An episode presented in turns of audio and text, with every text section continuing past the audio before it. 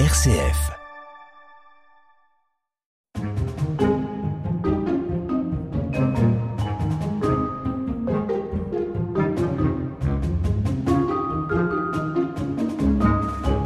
Radio Guidage, partez en balade sur RCF. Agathe Caudron. Bonjour Pauline Vollet. Bonjour. Vous travaillez à l'Office de tourisme de Bagnoles de l'Orne.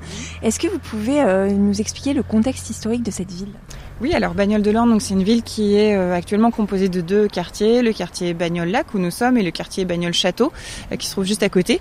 Et ces deux quartiers autrefois étaient deux villes différentes. Bagnoles de l'Orne d'un côté et Tessé-la-Madeleine de l'autre. Et les deux villes ont fusionné le 1er janvier 2000 pour devenir une seule et même commune appelée Bagnoles de l'Orne. Là, on, on se trouve devant un lac qui est assez impressionnant.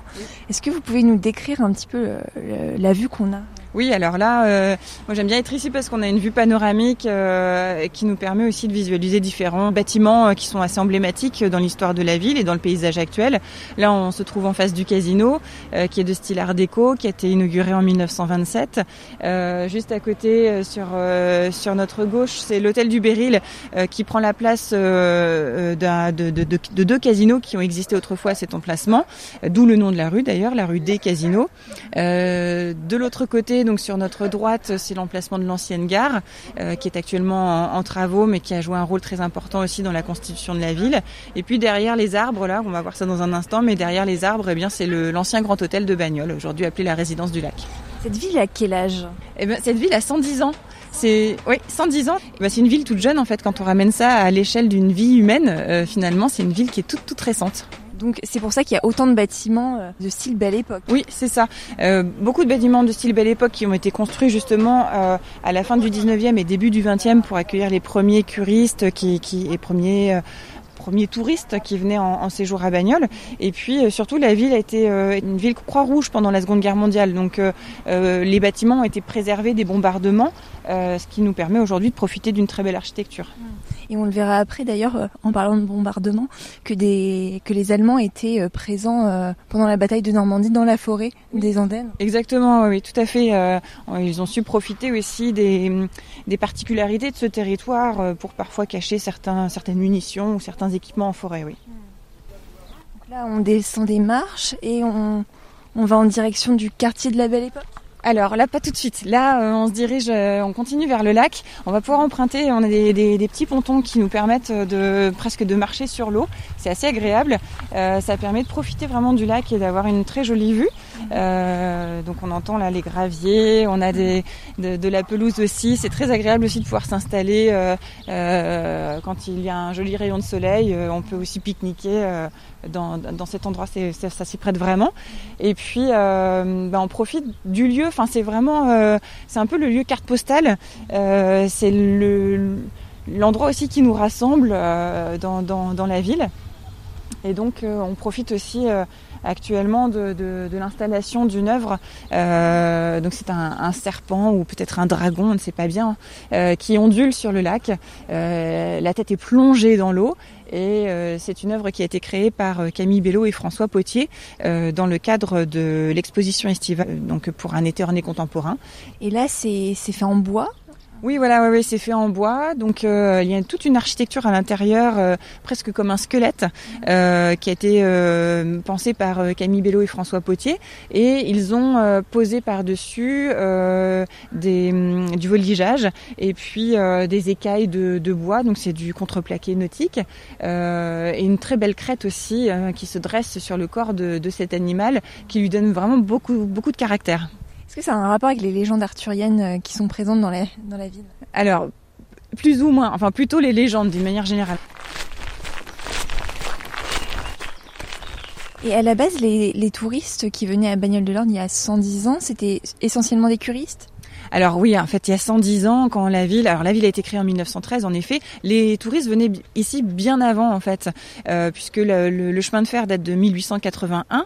euh, donc les premiers trains euh, sont arrivés ici en 1881.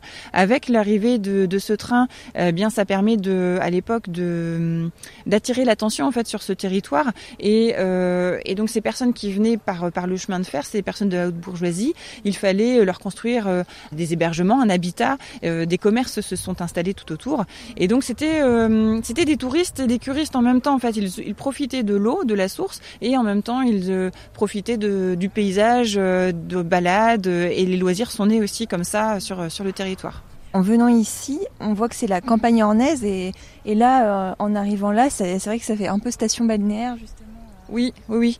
En fait, Bagnole de l'Orne a été créé euh, quelques années après euh, Deauville ou Cabourg, par exemple. Donc, il y a vraiment une influence au niveau de l'architecture. On s'inspire très fortement de ces villes existantes déjà, et puis aussi euh, des, des villas qui avaient été construites dans le sud de l'Angleterre. Donc, on, trouve ici vraiment une ambiance de, de villas qu'on qualifie de anglo-normande, puisqu'il y a cette inspiration du sud de l'Angleterre, et en même temps en utilisant des matériaux qui sont très locaux. Euh, le, grès armoricain, euh, que, il y avait des carrières de pierre dans, la région, l'ardoise aussi, qui provenait du nord de la Mayenne, le bois qui provient de la forêt, euh, et avec des couleurs aussi spécifiques. Donc là, on est sur un petit ponton pour aller de l'autre côté du lac. Oui, oui, voilà. Donc, euh, en fait, ce petit ponton nous permet de marcher un peu sur l'eau euh, d'une certaine mhm. façon. Et puis, euh, par endroits, il y a des zones délimitées qui permettent aussi aux, aux, nénuphars de se de se déployer sans pour autant envahir totalement le lac. Mhm. Et donc, on peut faire le tour du lac. il y a donc toute une partie assez végétale, assez assez boisée, malgré tout, avec des, des itinéraires bien bien tracés, des, des, petits sentiers. Mhm. Et puis une autre partie qu'on empruntera aussi euh, en, prenant le, pont, euh, qui est au pied du casino. Euh, et qui permet aussi là de, bah, de profiter de la terrasse du casino ou faire du pédalo aussi si on le souhaite. Casino qui est juste en face de nous d'ailleurs. Et même s'il fait un peu gris aujourd'hui, finalement il y a beaucoup de monde qui viennent même en cette fin juin. Oui, oui. Alors euh, effectivement, il y a toujours des, des personnes en balade, en promenade, euh, les curistes évidemment qui sont là hein, pendant pendant trois semaines, et puis euh, des, des, touristes de passage français ou étrangers. Euh. et c'est vraiment oui l'endroit où on aime se balader ici. C'est un endroit très agréable. Là, on voit par exemple sur la droite l'ancien Grand Hôtel. Donc là, c'est intéressant en fait. On est sur un lieu euh, chargé d'histoire puisque euh, la gare a été inaugurée en 1881. Euh, il faut à l'époque donc construire des hébergements pour cette clientèle bourgeoise. On décide alors de faire construire le grand hôtel qui sera lui inauguré en 1898. C'était un hôtel de luxe. Euh, il était renommé. Dans les articles de l'époque, on pouvait lire euh, beaucoup de euh, d'adjectifs et de qualificatifs qui, montraient à quel point il était luxueux. Il était équipé d'électricité, de chauffage central, euh, d'un monte-charge. Il y avait aussi des wagons dans les sous-sols pour transporter la blanchisserie, l'argenterie. Et donc euh, ici, on accueille une clientèle euh, bourgeoise. Et le casino qui est juste en face de nous, c'est resté un casino Oui, celui-ci est resté un casino. Il, euh, pendant toute cette période, il a été voilà, fréquenté en tant que casino et préservé ainsi, et encore aujourd'hui. Et là, devant nous, on a juste le fameux monstre qui sort de l'eau, et c'est vrai que c'est impressionnant encore plus de près. Oui, oui, oui c'est impressionnant et, euh, et on voit bien voilà sa crête qui se hérisse là sur son dos. Euh, on ne voit pas sa tête et c'est volontaire. Euh, jamais on ne le voit totalement. Cette œuvre là, c'est celle dont on voit le plus euh, qui, qui, présente le plus le corps de l'animal. Mais ailleurs, c'est un œuf euh, dont la coquille euh, a été cassée. Donc on imagine qu'il y a un animal qui est sorti de cet œuf, mais on ne sait pas quel animal. Ailleurs, ce sont des empreintes qui ont été creusées dans le sol, laissant penser que l'animal est passé par ici. peut-être qu'il existe encore, peut-être qu'il est tapis dans un coin, on ne sait pas. Donc là, on passe un pont qui est, qui est fleuri sur le côté. Oui, c'est vrai que c'est très calme comme, euh, comme ambiance. oui. En fait, on est en centre-ville, mais tout de suite, on est coupé. On n'entend plus du tout la, la, circulation. On entendait un petit peu là quelques, quelques travaux d'entretien alentour. Mais euh, tout à coup, on n'entend plus les oiseaux. Il n'y avait pas aucune voiture alors qu'on les voit passer. On peut même aller plus loin dans le fond des jardins du lac. Et là, on est vraiment euh, complètement isolé. il y a des bancs, on peut s'installer, prendre un livre, profiter du moment. Et là aussi, on commence à avoir une vue juste devant nous sur le quartier Belle Époque. On voit le, la flèche de l'église euh, du Sacré-Cœur. Et puis euh, le fait de prendre un petit peu de recul aussi, ça nous permet de voir quelques maisons, euh, notamment le, le, chalet normand là qui est en hauteur. Donc là, on va vers euh, justement cette maison. Voilà, on va se diriger vers le, le chalet normand. Alors moi, ce que j'aime aussi avec cette maison, c'est que on voit bien l'inspiration aussi des des villas de bord de mer, des villas de station balnéaire, dans ce sens où on a un petit portillon là qu'on devine, un petit portillon vert, juste pour les piétons, donc qui permettait, et qui permet encore aujourd'hui hein, aux propriétaires de se rendre de leur propriété jusqu'au centre-ville à pied.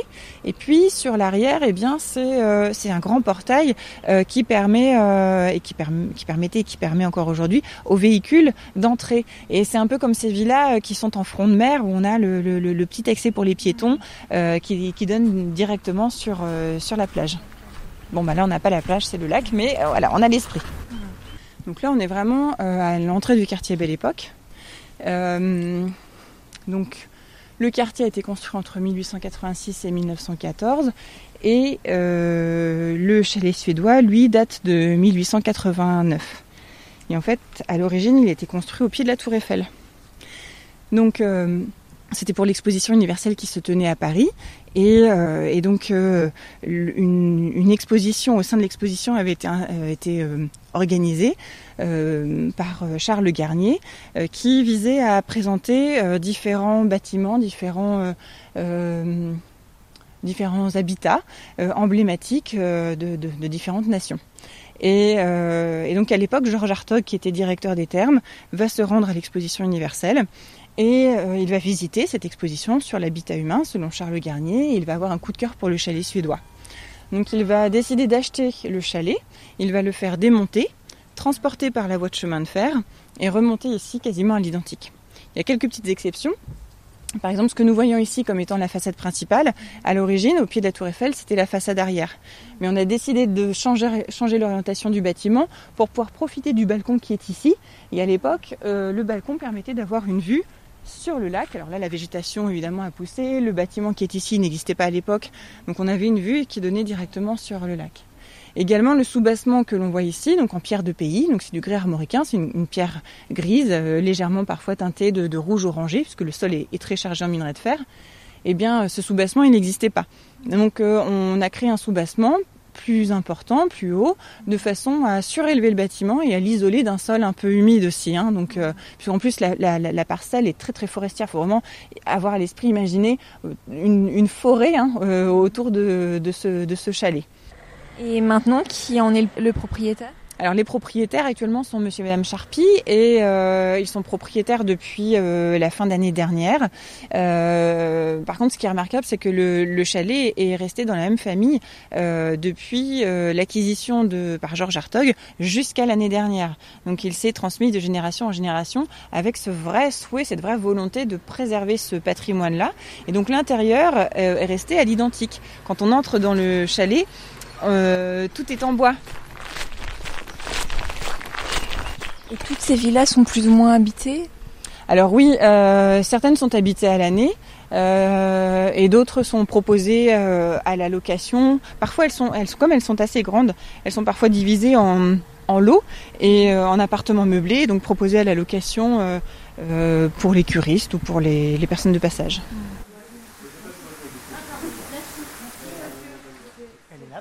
Bonjour Bruno Tola. Bonjour. Vous êtes le directeur des thermes de Bagnoles de l'Orne. Là, on se trouve euh, dans la cour à l'intérieur euh, des thermes. Il y a plusieurs bâtiments. Est-ce que vous pouvez nous dire de quelle époque ils datent? Alors, on se trouve dans le parc historique euh, du bâtiment des thermes, effectivement, plusieurs bâtiments, mais qui sont tous d'origine et de, de date d'époques différentes. Le plus emblématique, c'est évidemment la, la, résidence des thermes qui est en face de nous, qui date de 1907 qui est vraiment l'emblème euh, de cette euh, belle époque. Et puis juste en face, on se retrouve avec euh, les thermes qui, eux, ont, vécu tout au long des, années, des époques, avec plusieurs phases de, rénovation. Mais on trouve des traces des premières installations des thermes en 1604 euh, avec euh, les bains euh, communs. Il y a des personnes qui sont à l'extérieur, des, clients. Qui vient en fait au terme? Alors au terme viennent surtout des curistes qu'on appelle en cure conventionnée, c'est-à-dire des cures de trois semaines, qui viennent d'un peu toute la France, mais en général plutôt région parisienne, nord, et on, toute la côte ouest jusqu'à jusqu'à la Vendée. On a cette, ce triangle de clientèle des personnes entre Moyenne d'âge 50 et 70 et plus pour euh, les cures conventionnées. Et puis après, on a toute une autre clientèle sur la totalité du resort et du complexe, puisque euh, on a créé un resort thermal avec euh, des familles qui viennent pour le week-end, des, des, couples qui viennent au spa juste pour le plaisir, des enfants aussi qui viennent soit pour accompagner leurs grands-parents le week-end dans, dans, la cure, ou tout simplement pour bénéficier du cadre bucolique, naturel ou des activités sportives du resort. Il ne faut pas forcément avoir une pathologie pour venir ici. Pas forcément. Pour faire une cure conventionnée, il en faut une. Euh, nous, nous traitons euh, rhumatologie, phlébologie et gynécologie, mais dans notre complexe, euh, vous pouvez y venir, soit pour de la remise en forme, soit pour de la cure préventive, qui traitera une pathologie évidemment, soit pour tout simplement du bien-être, du plaisir, et également pour du professionnel, puisque nous faisons des groupes et des séminaires dans l'établissement. et donc là, on se trouve devant l'entrée de BO Spa. Est-ce qu'on peut y rentrer? Oui, bien sûr, on va y rentrer, on va entendre un petit peu le bruit de l'eau. Euh, on est en face du spa, effectivement, qui le matin accueille ce que nous appelons les cures premium, puisque nous avons deux établissements de cures qui, évidemment, euh, donnent les mêmes soins, les mêmes protocoles de soins, mais dans deux environnements différents. Un environnement un peu plus euh, luxueux, un peu plus confortable côté premium, et un environnement euh, plus standardisé, mais évidemment avec les mêmes, euh, mêmes protocoles de soins. On est parti On y va.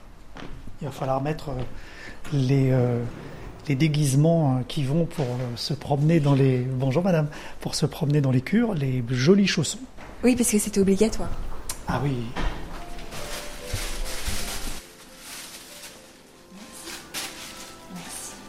Il en faut deux La cloche-pied, ça va pas faire.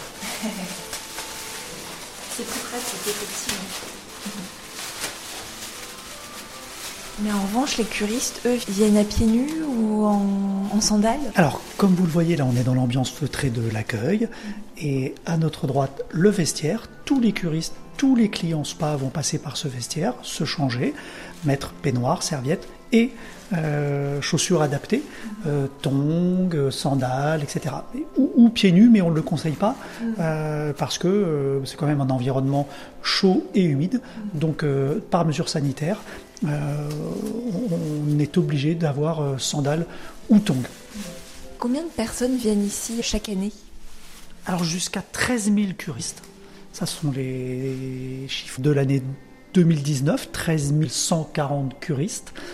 Euh, mais il y a à côté de ça tous les autres clients qui viennent au spa tout simplement, qui viennent dans les resorts résidences de tourisme le week-end. Donc euh, au total, c'est plus de 27 000 clients individuels loisirs et 13 000 curistes. J'ai jamais fait le total des deux. Alors on, on n'entre pas par le vestiaire, on entre par euh, Comme on a mis les chaussons, on n'est pas obligé de passer dans le vestiaire et on n'est pas obligé de mettre euh, le peignoir. On va rentrer directement par la porte des coulisses. Bonjour madame. Bonjour. Là, les couleurs sont plutôt bleues, ça nous rappelle l'eau. Alors, c'est le principe de ce spa qui a été fait en Normandie sur le principe de l'eau qu'on va retrouver dans les étages. Bonjour monsieur, merci qu'on va retrouver dans les étages inscrits sur nos murs, l'eau dans plusieurs langues, bonjour, et également euh, les principes de la forêt, euh, la forêt normande. Là on voit les gens circuler, ils sont tous en peignoir Ah bah oui, sauf nous. Sauf nous. et nos agents évidemment aussi qui sont euh, dans, le, dans le spa. Bonjour mesdames. Bonjour, vous allez bien? Oui, ça va. Vous avez combien d'agents ici? Alors sur cette partie-là, 30 et sur l'autre partie, terme standard, 150, puisqu'on a 7 euh, fois plus de curistes côté euh, terme standard que côté euh, terme premium. Bonjour mesdames, bonjour Karine. On voit des petites pièces avec des baignoires Tout à fait, plusieurs soins. D'un côté, majoritairement les baignoires, bonjour. Bonjour monsieur, majoritairement les baignoires et les cabines de boue qui sont de chaque côté de ce joli couloir où on a tous nos curistes qui attendent pour faire leurs soins. Et puis au fond, on va arriver à la tisanerie. Alors, tisanerie, café, chocolat. C'est pas un bar, hein, pas d'alcool, évidemment. Et euh, on va arriver également aux piscines. Bonjour Nikita. Bonjour. Ça va? On sent un peu le chlore. Oui, ça c'est une des particularités des piscines. L'eau thermale ne doit jamais être modifiée pour euh, évidemment euh, avoir ses effets euh, principaux. Donc on utilise l'eau thermale pure. Un seul endroit où on peut ajouter à l'eau thermale un traitement, ce sont dans les piscines avec un léger traitement de chlore. C'est pour ça qu'on a cette odeur puisqu'on arrive à l'endroit de la piscine. On sent un peu la chaleur aussi qui se dégage. Et oui, parce que les soins à l'eau thermale vont être, pardon, vont être donné entre 27 euh, pour les plus frais sur la, la et jusqu'à 33 euh, degrés pour les piscines et puis certaines boues qui sont euh, chauffées jusqu'à 40, 43 degrés. Bonjour Stéphane. Bonjour. Bonjour madame. Donc là c'est plutôt pour traiter quelle sorte de, pathologie? Ben, On a les deux bassins de chaque côté avec ici un bassin de mobilisation où on va avoir des jets qui vont traiter plutôt euh, les soucis de rhumatologie en eau euh, chaude. Et puis de l'autre côté, un couloir de marche où là on va avoir des jets qui vont traiter le bas des jambes, les systèmes veineux, le retour veineux en eau plutôt fraîche et donc phlébologie. il y a des personnes qui sont en train de marcher dans l'eau, euh, on les voit actuellement euh, et, donc euh, il y a des vitres, des baies vitrées, et euh, derrière on voit d'ailleurs les arbres qui nous rappellent bah, la, forêt qui a dans la C'est ça qui est formidable dans les termes, c'est qu'ils ont été construits à flanc de, de, collines, derrière une énorme forêt de 24 hectares, et on a la roche qui arrive contre le, bâtiment, et effectivement on a l'impression d'être en pleine nature et de se baigner dans les sources naturelles qui sortent de la montagne. On a l'impression d'être en vacances et pourtant c'est pas vraiment des vacances ici? Alors ça vous pouvez demander à tout le monde ici, euh, ce ne sont pas des vacances. Là c'est vraiment euh, quelque chose euh, de, très sérieux, premièrement, trois semaines d'affilée, avec des obligations, des soins qui sont surtout au début contraignants. alors évidemment que c'est pour un bénéfice important, mais ça nécessite des efforts, du courage de repartir chaque année en cure, parce que trois semaines c'est complexe. Euh, donc non, ce ne sont pas des vacances. D'ailleurs, assimilés parfois à des vacances, parce que tout autour il y a un environnement euh, de loisirs, un environnement euh, qui accompagne les cures. mais la cure en elle-même, les deux heures et demie par jour pendant 21 jours, enfin 18 jours de cure, ce ne sont pas des vacances. Revoilà à l'entrée.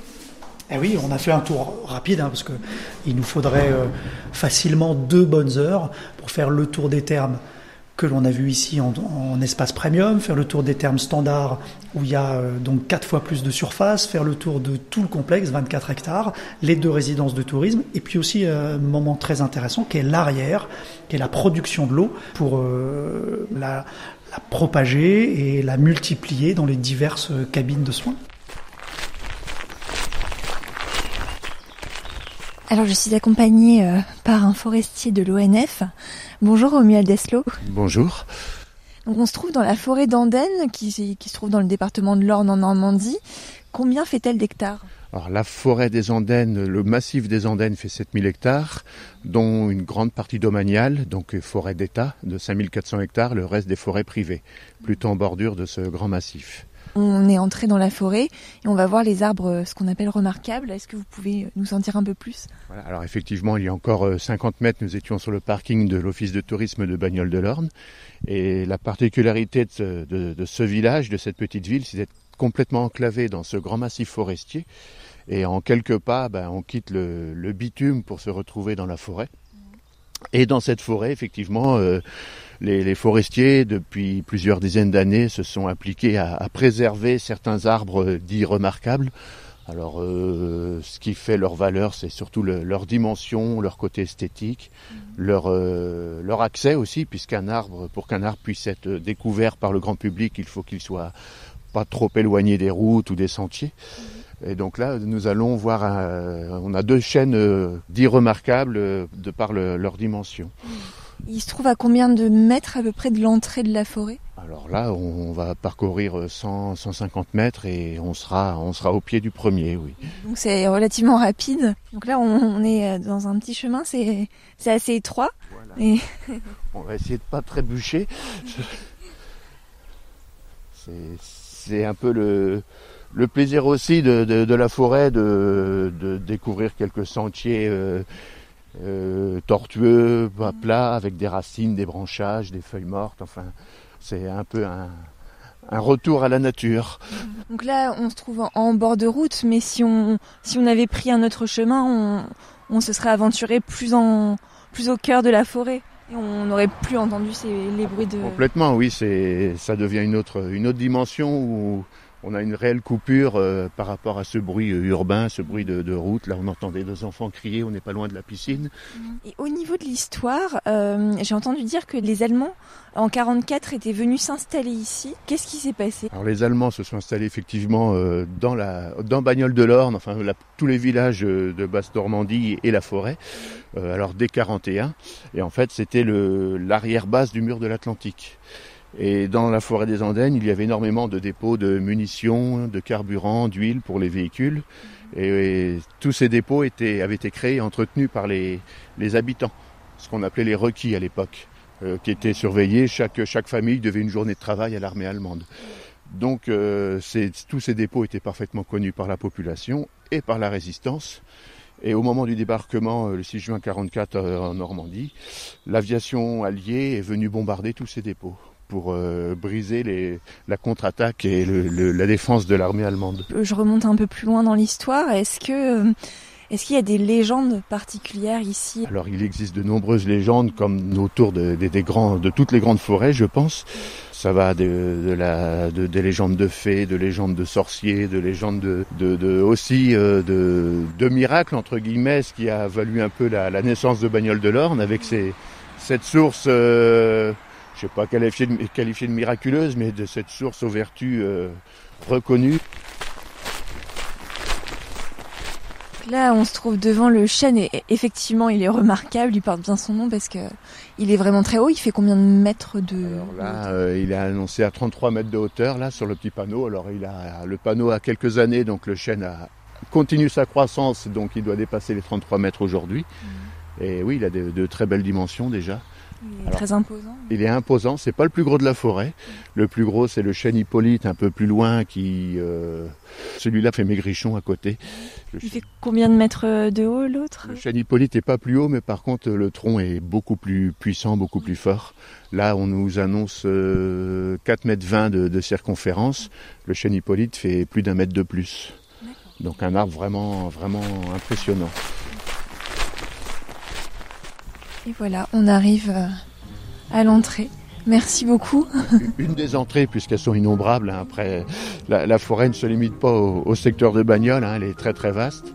À l'entrée, en tout cas, devant l'office de tourisme. Voilà, c'est la plus accessible, la plus facile, la plus connue.